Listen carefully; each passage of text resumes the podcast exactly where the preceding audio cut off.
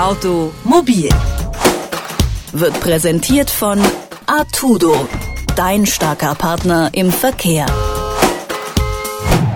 In den USA hat sich der Fahrdienstvermittler Uber längst etabliert. In Europa hat es das Unternehmen mit Hauptsitz in San Francisco jedoch weiterhin sehr schwer. Denn dem Konzern flattert eine Klage nach der anderen ins Haus. In deutschen Großstädten gibt's regelmäßig Proteste gegen Uber. Das Konzept von Uber soll ja einfach und für viele Nutzer praktisch sein. Über die App können Sie eine Fahrt buchen. Je nach Dienst werden Sie dann schnellstmöglich von privaten oder professionellen Fahrern aufgesammelt. Darin sehen vor allem die Taxifahrer eine große Bedrohung. Sie haben sich bislang erfolgreich gegen die Konkurrenz gewehrt. Nun aber soll der Europäische Gerichtshof über das Konzept von Uber entscheiden. Steht es im Einklang mit der europäischen Dienstleistungsfreiheit?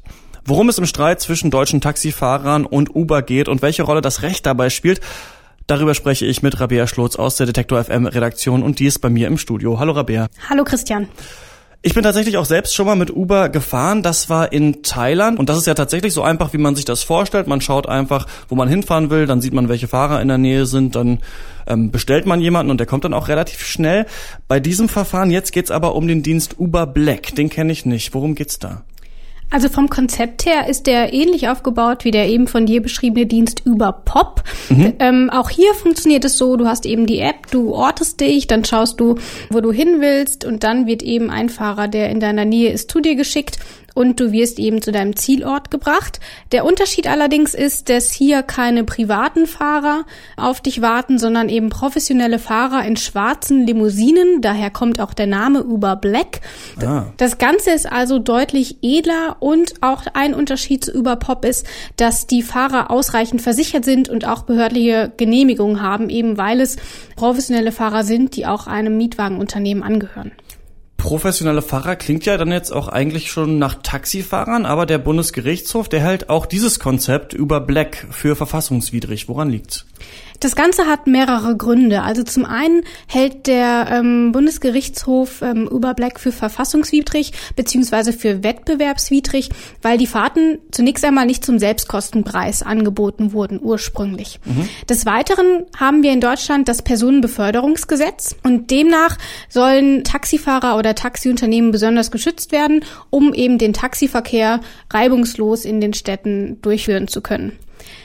Uber hingegen soll gegen dieses Gesetz verstoßen. Und zwar liegt es daran, dass zum einen die Taxifahrer oder auch die Taxiunternehmen die einzigen sind, die Aufträge entgegennehmen dürfen, also direkte Aufträge, zum einen über den Betriebssitz oder eben über den Funk beispielsweise, wenn der Fahrer gerade unterwegs ist. Mhm. Uber umgeht dieses Konzept aber, indem sie es nicht über die Betriebszentrale laufen lassen, sondern eben über den Uber-Server und dann eben direkt auf die App weiterleiten.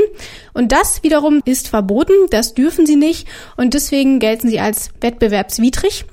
Und der zweite Aspekt ist auch noch, dass die Fahrer dazu veranlasst werden, immer sich im Stadtgebiet aufzuhalten. Und weil sie ja demnächst den neuen Auftrag reinkriegen könnten, aktuell haben sie aber keinen, das heißt, sie warten und damit äh, widerstoßen sie gegen die Rückkehrpflicht, die eben eigentlich vorgesehen ist. Ah. Jetzt hat aber der Bundesgerichtshof das Verfahren pausiert und es erstmal an den Europäischen Gerichtshof weitergeleitet. Warum ist das so? Genau, die Richter wollen nämlich sicher gehen, dass das Verbot von Uber auch mit EU-Recht konform ist, weil auch da muss man jetzt natürlich aufpassen. Mhm.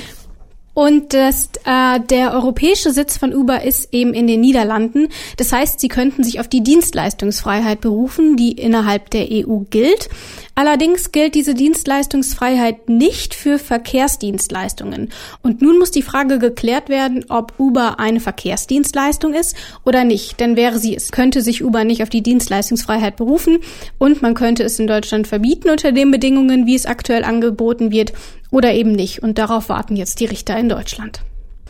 Okay, das ist sehr kompliziert. Also wenn Uber kein Verkehrsunternehmen ist, also wenn das am Europäischen Gerichtshof dann entschieden werden würde, was würde dann passieren? Dann könnten sie sich auf die Dienstleistungsfreiheit berufen und mhm. dann müsste man nochmal schauen, ob ein Verbot in Deutschland tatsächlich erlaubt wäre. Okay, aber dieser umstrittene Dienst, Uber Black, den gibt's ja so in Deutschland gar nicht mehr. Woran liegt jetzt genau das Problem?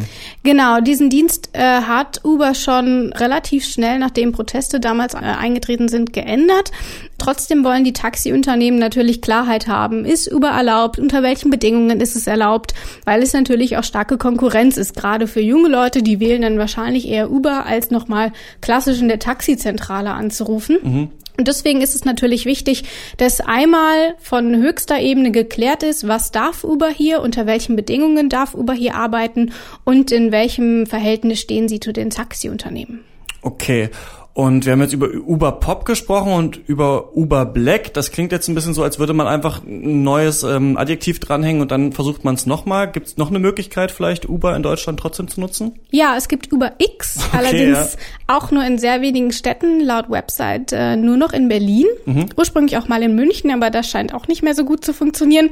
Und da ist der Unterschied, dass diese Aufträge an ein Unternehmen weitergeleitet werden, die tatsächlich auch Taxi fahren dürfen. Ah, okay. Das heißt, es ist ähnlich wie Apps wie MyTaxi oder so, in denen mhm. du eben auch über die App schon ein Taxi rufen kannst und einfach nur die Telefonzentrale umgehst. Und deswegen UberX gibt es, allerdings wie gesagt auch nur noch in Berlin. Man sollte also vielleicht doch lieber sich die örtliche Telefonnummer vom Taxiunternehmen merken. Mhm. Vorerst, bis alles geklärt ist. Bis das dann vielleicht irgendwann mal funktioniert mit Uber, denn Uber hat es in Deutschland bisher schwer und jetzt soll sogar der Europäische Gerichtshof über die Zukunft des Dienstleisters entscheiden. Meine Kollegin Rabea Schlotz hat mir erklärt, was genau das Problem ist. Danke, Rabea. Sehr gerne. Automobil wird präsentiert von Artudo, dein starker Partner im Verkehr.